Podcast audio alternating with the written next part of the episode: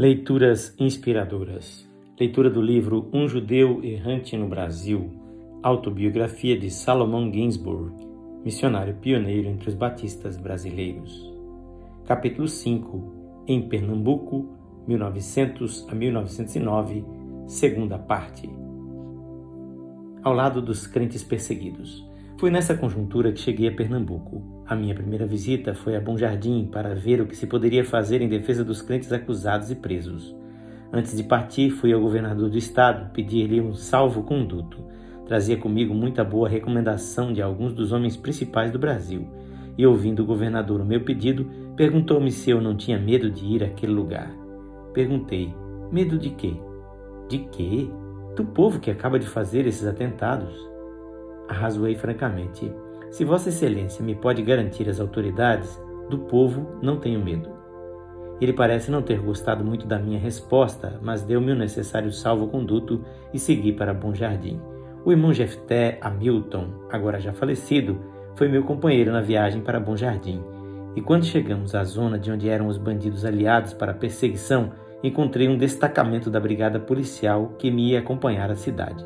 Depois de tirar-lhe o retrato, pedi que cuidasse do irmão Hamilton e, chegando às esporas no animal, atravessei as montanhas e entrei na cidade sozinho.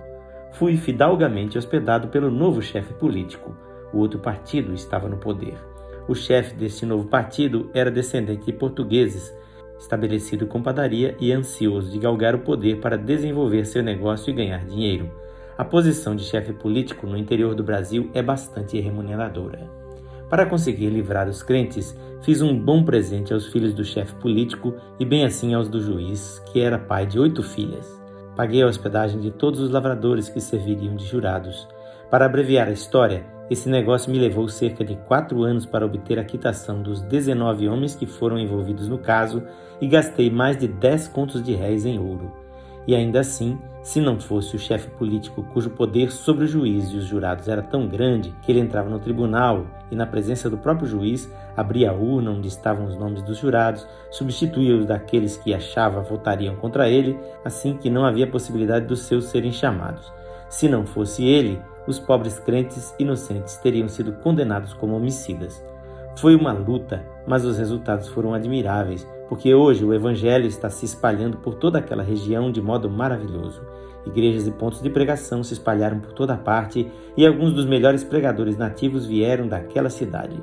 O pastor da primeira igreja batista em Recife, reverendo Orlando Falcão, é filho de um advogado que primeiro defendeu os crentes perseguidos em Bom Jardim.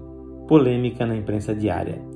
Fazendo de Pernambuco novamente nosso quartel-general, imediatamente comecei as tentativas de reforçar a posição batista na capital do estado. Até então fazíamos nossas reuniões em uma casa alugada, cujo salão era tão pequeno que com dificuldade comportava 60 pessoas. Além disso, era no primeiro andar. Logo após a minha chegada, comprei um bom terreno onde construímos um salão provisório. Para esse salão transferimos as nossas reuniões e o Senhor abençoou o trabalho nesse local. Centenas de almas foram convertidas. Estávamos em contínuo avivamento. Iniciei o trabalho ao ar livre em diversos subúrbios da cidade e a causa do mestre propagou-se como uma flama por todo o subúrbio. Ainda que o salão não fosse atraente, dominou de algum modo o povo, até mesmo porque da melhor classe social o Senhor converteu almas.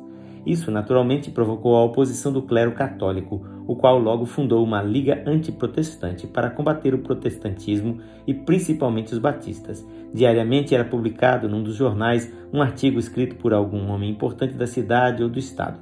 Começaram atacando nossas doutrinas, a que eu respondia indiretamente, dirigindo-me ao público em vez de ao clero que escrevera. Em regra, os católicos e jesuítas, em discussões públicas, sofismam e querelam com frases e palavras em vez de apresentarem doutrinas e princípios.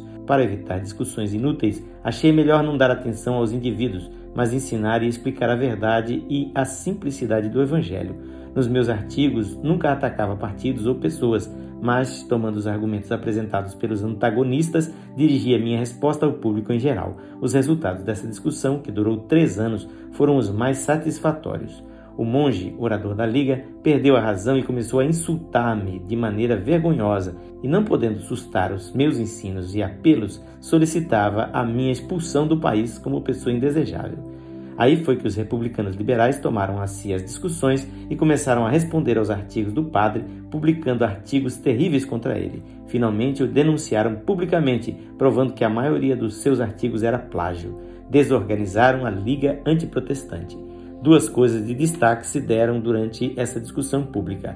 Uma foi a tentativa de queima de Bíblias e a outra, o encontro com um padre no vagão da estrada de ferro. Queima pública de Bíblias.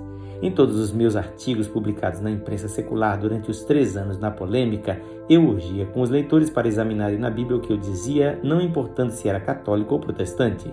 Se porventura eles não possuíssem uma Bíblia, eu a forneceria alegremente a todos que quisessem. Nunca distribuí tantas Bíblias como naqueles três anos. Como acontece geralmente, elas conseguiram o seu propósito, convertendo almas e abrindo os olhos de muitos para a verdade, como está em Jesus, nosso Senhor. Esse meu trabalho nos jornais provocou a ira dos padres mais do que qualquer outra coisa. Eles fizeram tudo ao seu alcance para convencer o povo a não buscar nem ler a Bíblia, mas queimar todos os exemplares que lhes chegassem às mãos. E para convencê-lo de que a nossa Bíblia não somente era falsa, mas também devia ser queimada, organizaram uma queima pública de Bíblias. Esse insulto ao protestantismo achei que devia ser obstado, pois tanto a Constituição brasileira como o Código Civil proibiam insultar publicamente qualquer símbolo religioso de qualquer credo. Eu, por isso, passei um cabograma a todos os jornais da capital federal, para um dos senadores do distrito, para o presidente da República e para o ministro da Justiça, protestando contra esse ultraje em nome dos batistas brasileiros e, bem assim, em nome de milhões de batistas no mundo inteiro. Esses telegramas conseguiram maravilhas. A questão foi tomada em consideração por um dos representantes do estado do Rio Grande do Sul, onde havia mais de 250 mil alemães luteranos.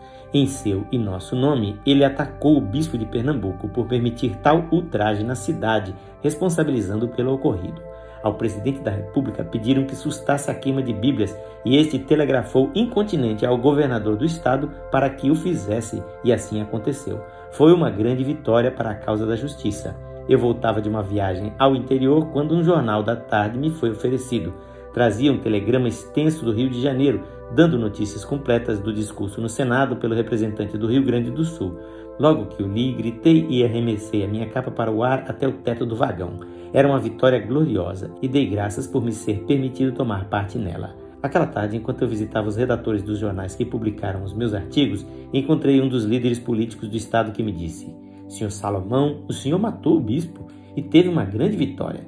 Congratulo-me com o senhor e desejo que continue a sair-se bem. O senhor tem muitos amigos na cidade que estão esperando a oportunidade para se colocarem francamente ao seu lado. Logo após, esses amigos vieram e muitos deles ajudaram substancialmente a edificar o reino de Deus naquele grande centro e hoje estão valentemente conosco. Na próxima leitura teremos a terceira parte deste capítulo. Quem faz esta leitura é seu amigo Pastor Edson Grando. Que o Senhor Jesus abençoe a sua vida.